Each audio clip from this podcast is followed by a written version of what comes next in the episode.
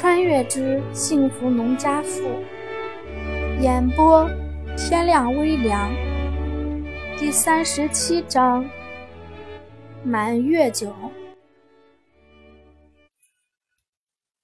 吴红儿头上包着红布，一边吃着他娘喂给他的黄豆炖猪蹄，一边暗地里撇嘴：这东西再好吃多了也就厌烦了。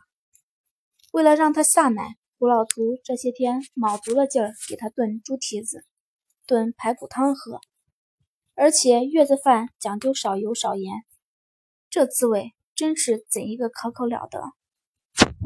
见吴红儿喝了小半碗就不喝了，崔荣梅拍了女儿一下道：“赶紧喝了，这么事多，还吃不上呢。”其实还真是。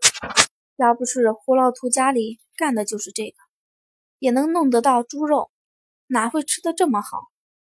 很多孕妇怀孕的时候吃不到什么，坐月子的时候才会横着吃。娘，我现在就想吃一口家里的腌的咸菜，每天不是吃小鸡鸡蛋，就是吃猪蹄子汤，我早就吃烦了。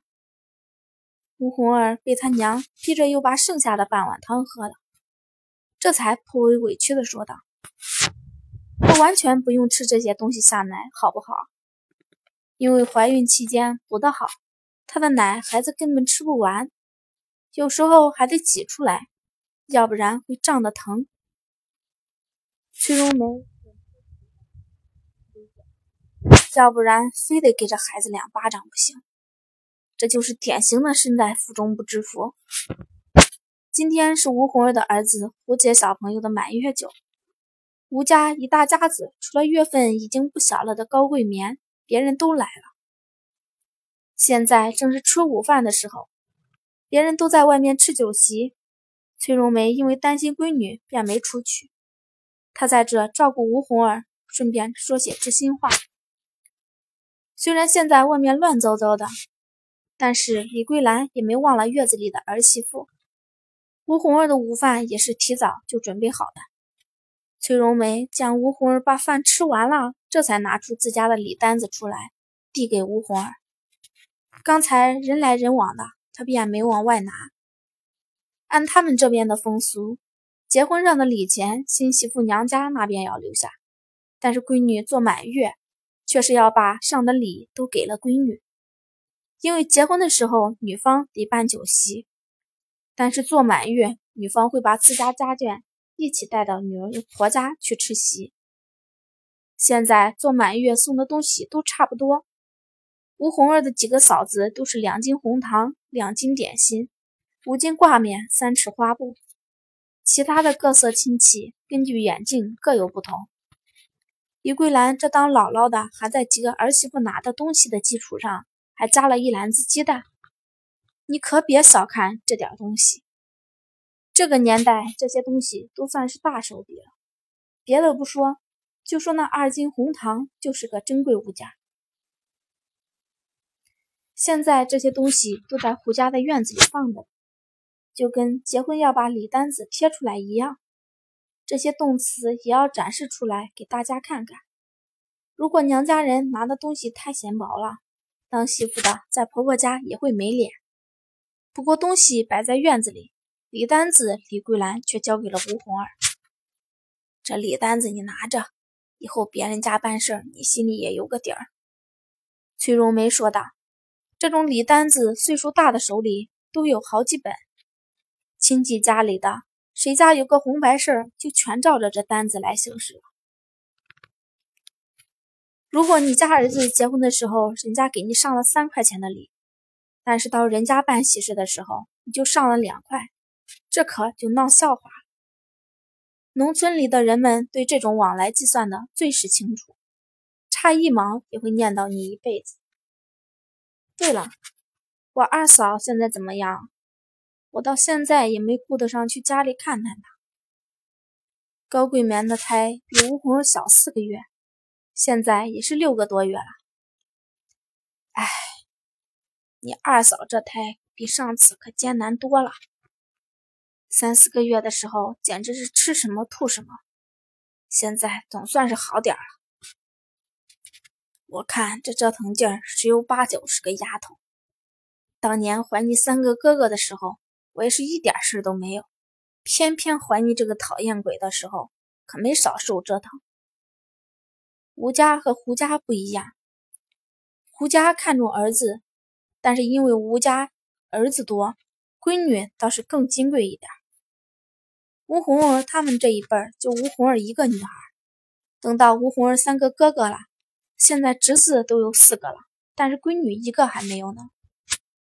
所以说起高桂棉怀的有可能是个女孩的时候，崔荣梅非但没有不高兴，脸上还有些笑意。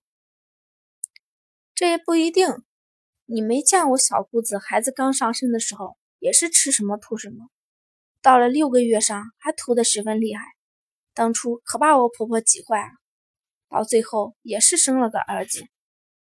吴红儿说的是胡家老四，她刚嫁过来的时候，胡平儿就怀孕四个月了，现在孩子已经六个月大了。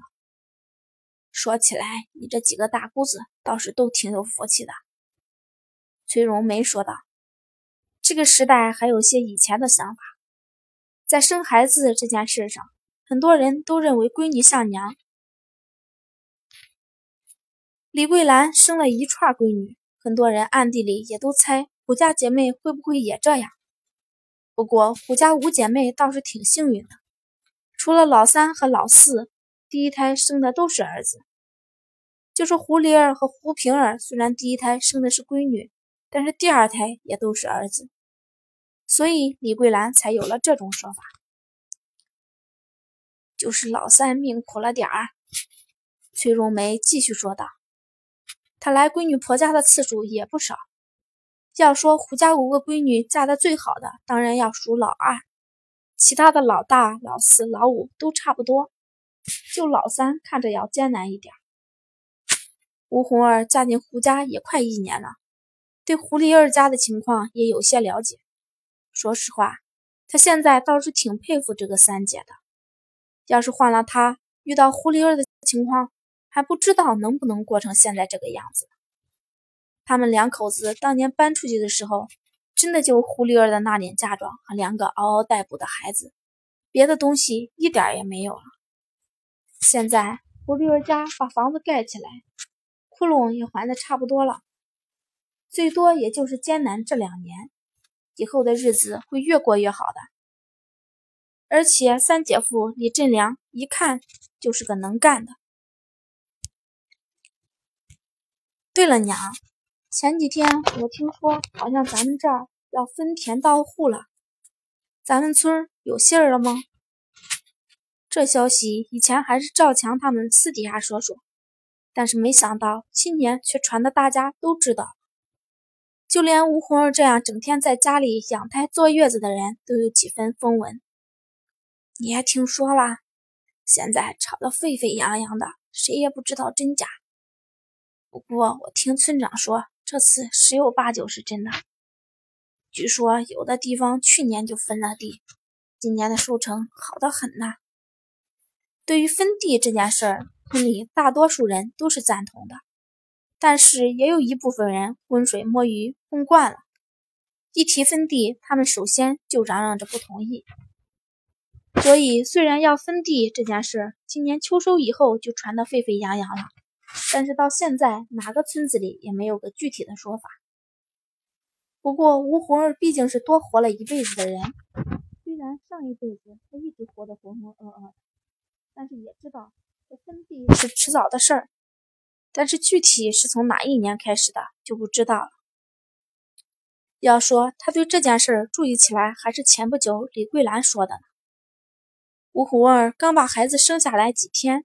李桂兰简直恨不得整天抱着孙子不撒手，就算胡姐小朋友的尿介子，老太太也觉得是香的。这是惯例的，李桂兰夸孙子的时间。我们家大孙子真是个有福气的，如果明年真的分地，家里还能多分一个人头的地呢。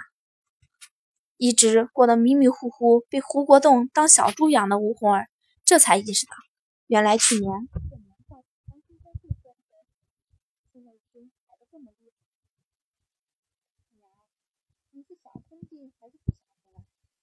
吴红儿有些好奇的说道，当然是想分啦，咱们家壮劳力这么多。要是真分了地，恐怕那粮食家里都要放不下了。”崔荣梅当然是想分的，他们家儿子多，孙子也多，要是真的分了地，家里怎么算都沾光。不过，要是真分了，恐怕你们家的日子就要难一点了。”崔荣梅说道。现在亲家虽然壮劳力少，但是胡家父子俩平时却是一人挣两份的工分，这样算起来，并比并不比普通人家少。但是如果真的分地，恐怕就要吃亏了。现在闺女能因为怀个孕，整天在家里歇着，但是以后恐怕就难了。想到这里，崔荣梅便有些上火。以前把方方面面的事儿都考虑周到了。但是怎么也没想到会有分地这回事儿啊！崔荣梅虽然担心，但是吴红儿却不这么想。